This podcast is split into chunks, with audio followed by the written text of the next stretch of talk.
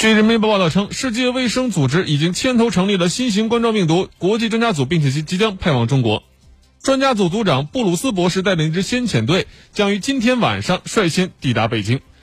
这支国际专家组将包括多个领域的国际专家，他们将和中国同行合作，增进对疫情的了解，以指导全球应对工作。